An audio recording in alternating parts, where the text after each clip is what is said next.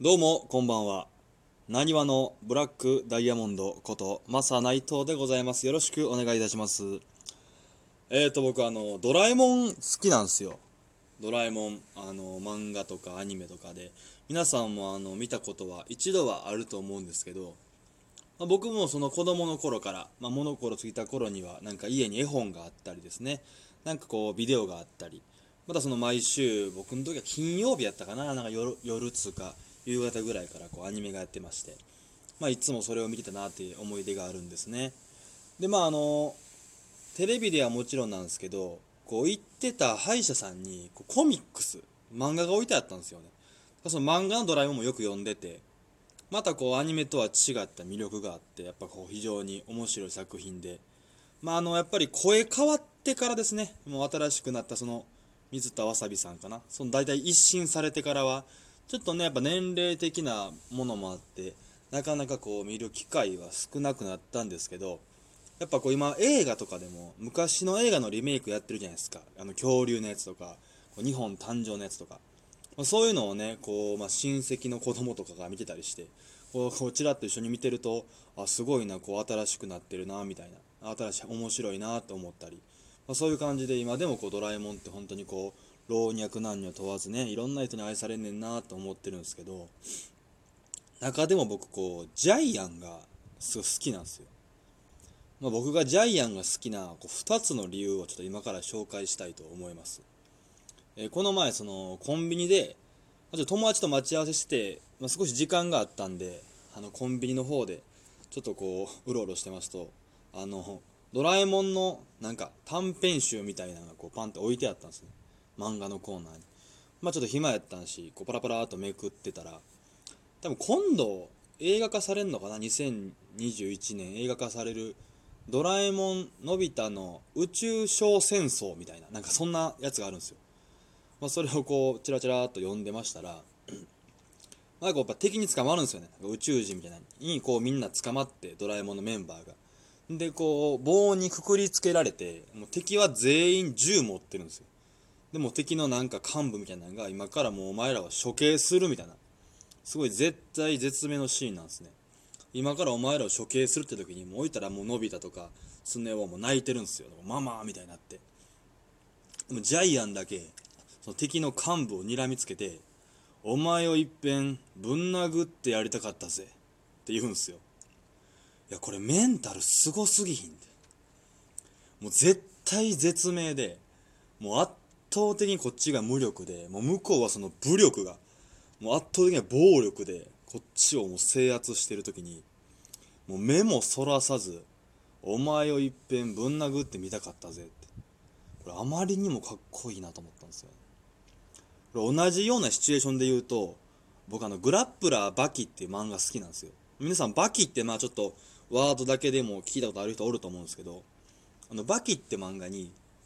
ガイアっていうその敵のキャラクターがいるんです。このキャラクターは元軍人で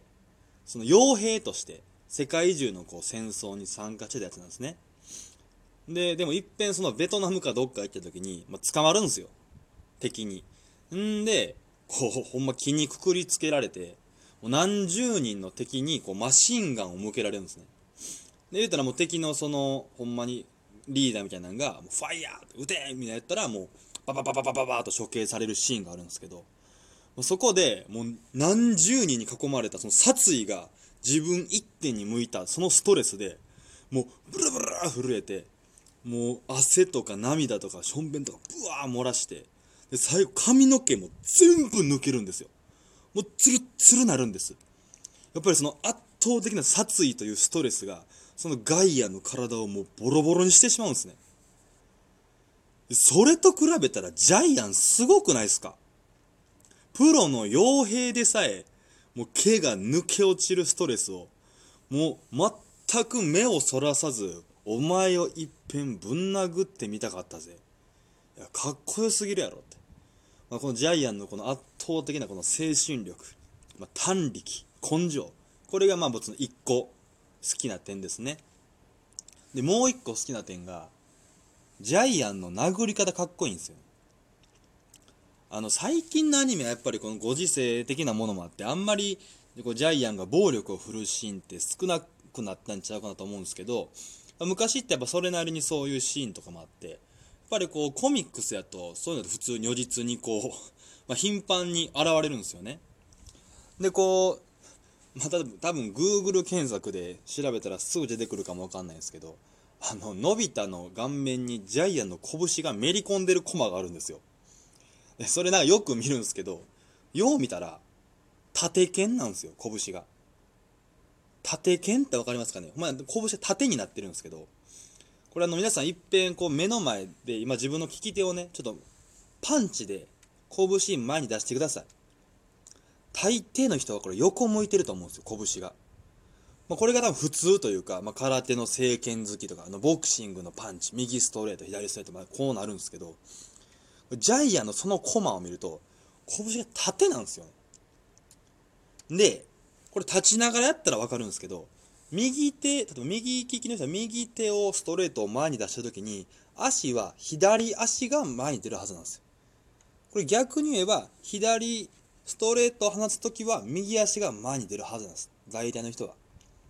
ジャイアンの場合ねこれ右手縦剣出してる時に右足前なんですよ。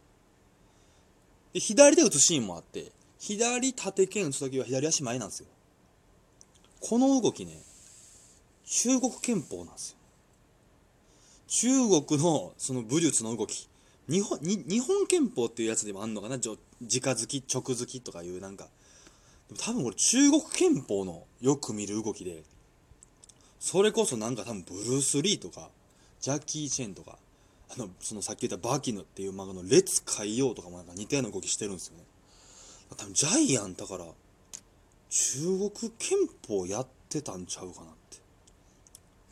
縦剣使えるし、まあ、そこが僕すごいジャイアンの好きなとこなんですよね。だから僕がジャイアン好きな理由2つの理由は圧倒的な胆力と中国憲法の動き。この2つがジャイアンの一番の魅力なんじゃないかなと思っています。っていう話でした。はいそれでは、えー、じゃあ早速ね大喜利のコーナーに参りたいと思います。さあこの大喜利のコーナーではね私が考えたお題を私が答えましてそれに私が点数をつけるというコーナーでございます。え今日の大喜利はこちら。このレストラン宇宙人が経営してるな。どうして？このレストラン宇宙人が経営してるな。どうして？さあ早速お題を、えー、早速じゃあ回答を考えてください。いやこのお題ねなかなかねシンプルですけどね。どうしようかな難しいな宇宙人はい。できました。このレストラン宇宙人が経営してるな。どうして？水が一番高い。これはどうすかね。これはちょっとこれはどうかな。ちょっとなんかひねりがなさすぎてこれ。あくそ悔しい。これこれ今は絶対あかんない今のあー悔しい。ありがとうございました。